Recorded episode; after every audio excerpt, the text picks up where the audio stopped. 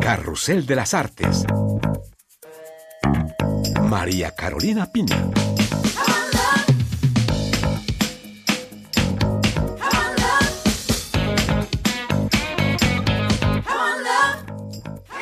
Sean todos bienvenidos a este nuevo número de Carrusel de las Artes. Hoy hablaremos de un libro que ha sacudido el mundo editorial francés desde su publicación hace unas semanas. Se trata de Triste Tigre de la escritora francesa Neige Sino, ganadora por este texto del Premio Fémina, uno de los galardones literarios más importantes de Francia. Y Neige se encuentra hoy en nuestros estudios. Hola Neige, muchísimas gracias. Estamos muy honrados de su presencia aquí hoy. Gracias, buenos días. Y bueno, tema difícil y tortuoso el que vamos a abordar el día de hoy, el tema del incesto que Neige nos relata y diseca desde su propia experiencia. Así que quédense con nosotros. Esto es Carrusel de las Artes. Hay obras que nos estremecen profundamente y es lo que muchos lectores hemos sentido a la lectura de este libro. Triste Tigre de la escritora francesa Neige Sino no es una novela, no es un, un, diario íntimo, es quizás un objeto literario, pero que diseca esa experiencia del abuso sexual siendo niños. Y yo quería comenzar, Neige, esta plática con usted con una afirmación que se encuentra en la contraportada del libro. Usted dice que la literatura no la ha salvado, que no está salvada.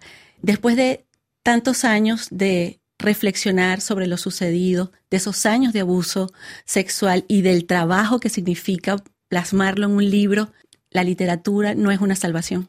No exactamente. Pusimos esto en la contraportada porque es eh, un poco un ejemplo de lo que hago en el libro, que es intentar pensar los prejuicios que tengo yo, que tenemos todos acerca de esos temas. Y hay un prejuicio que dice que una vez que escribes o que cuentas tu historia, ya te sientes mejor y como que a través del trabajo artístico ya te salvaste, ya estás bien. Y mm, eso de una, pues no, no ha pasado para mí.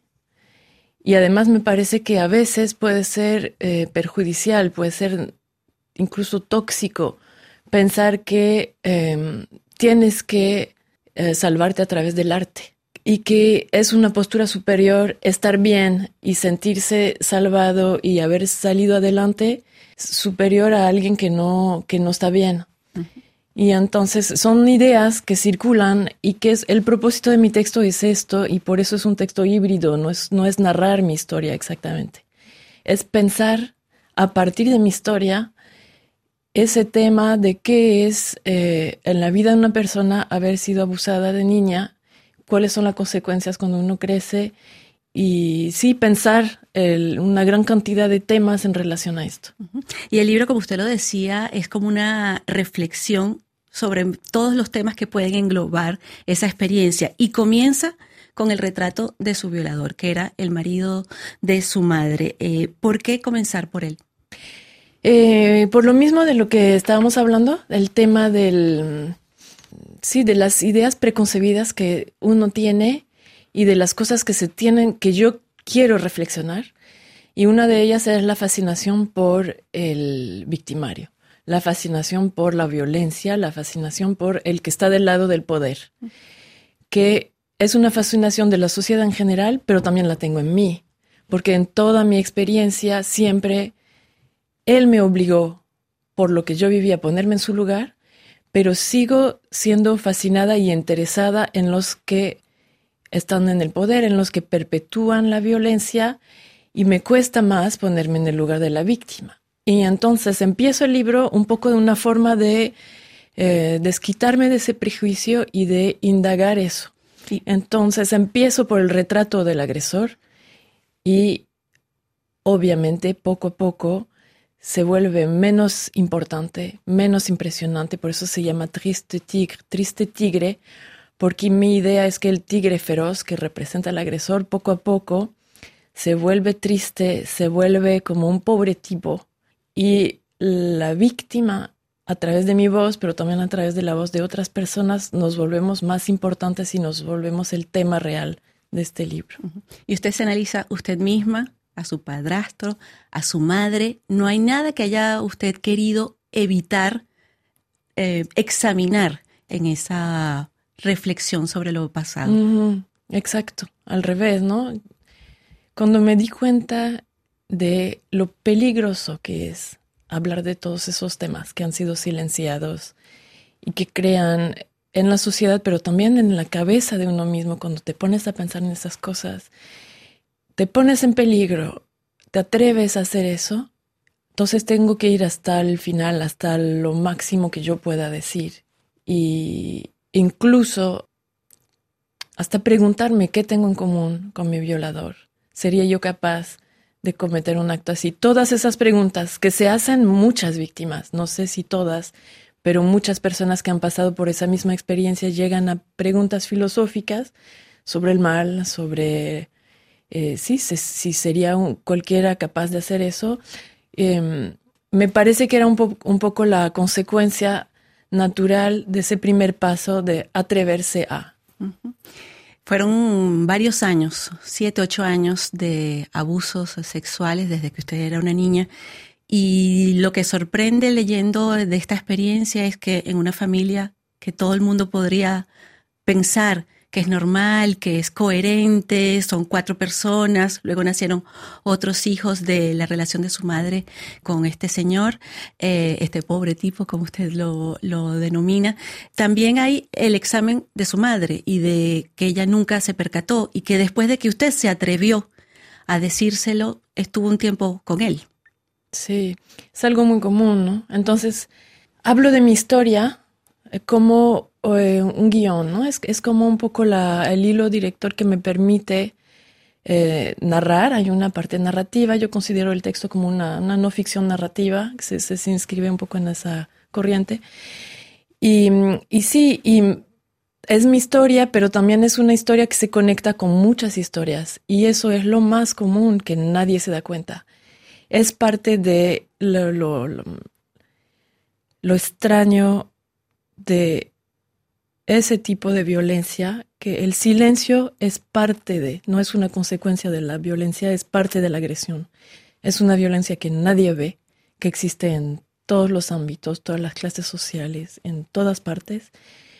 Y lo más común es que nadie se dé cuenta. Entonces mi madre no se dio cuenta y lo pongo en el libro como parte de mi historia, pero también como, eh, como un puente para pensar qué nos pasa como sociedad, para que no veamos eso.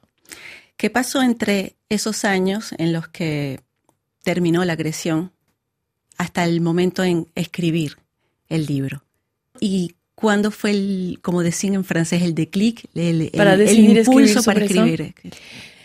Siempre escribí un poco sobre eso, eh, pero eh, bajo la forma de ficción. En mis otras novelas, mis cuentos, mi trabajo ha sido eh, un tema importante, el maltrato, el abuso, las situaciones de violaciones, pero me costó mucho trabajo tomar la decisión de escribirlo en primera persona y asumirlo como mi historia.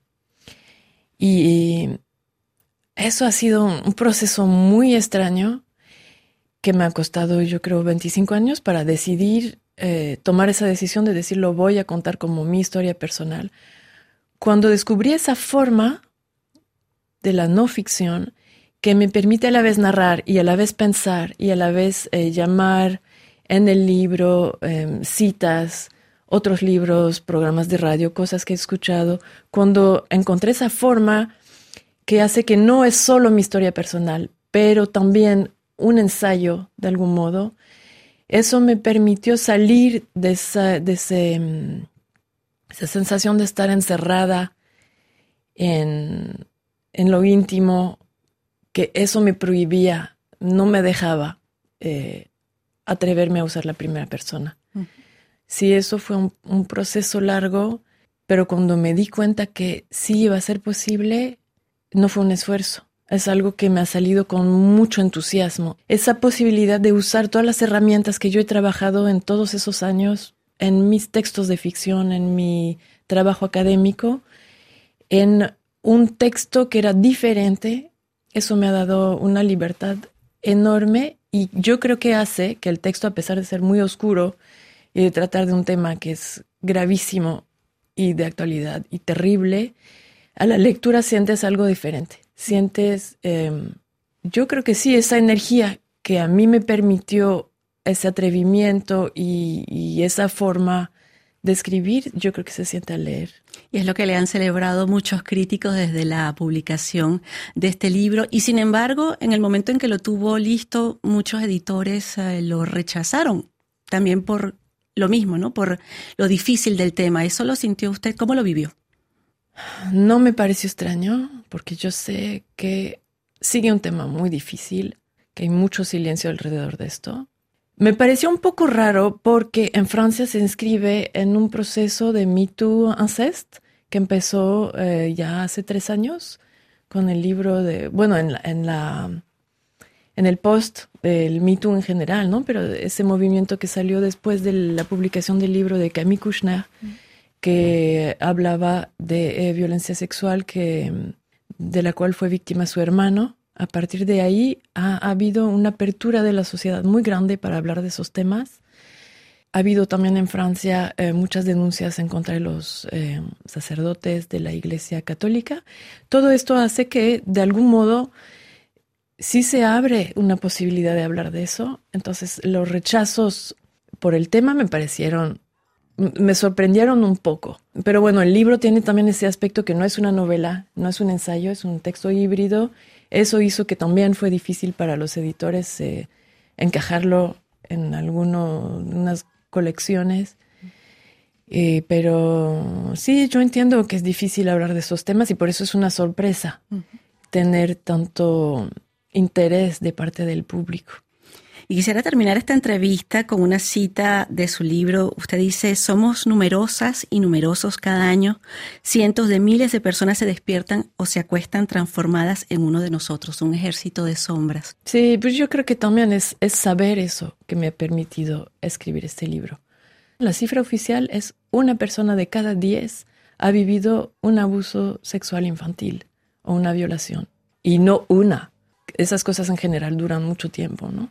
Entonces, es un tema, un fenómeno social en Francia y yo vivo en México. En México también es gravísimo, es lo mismo en todas partes. Eso de saber que no, no estoy sola y el deseo de hacer un poco circular esa palabra para que otras personas, que haya ese clic en la cabeza de no estoy sola, es algo muy potente.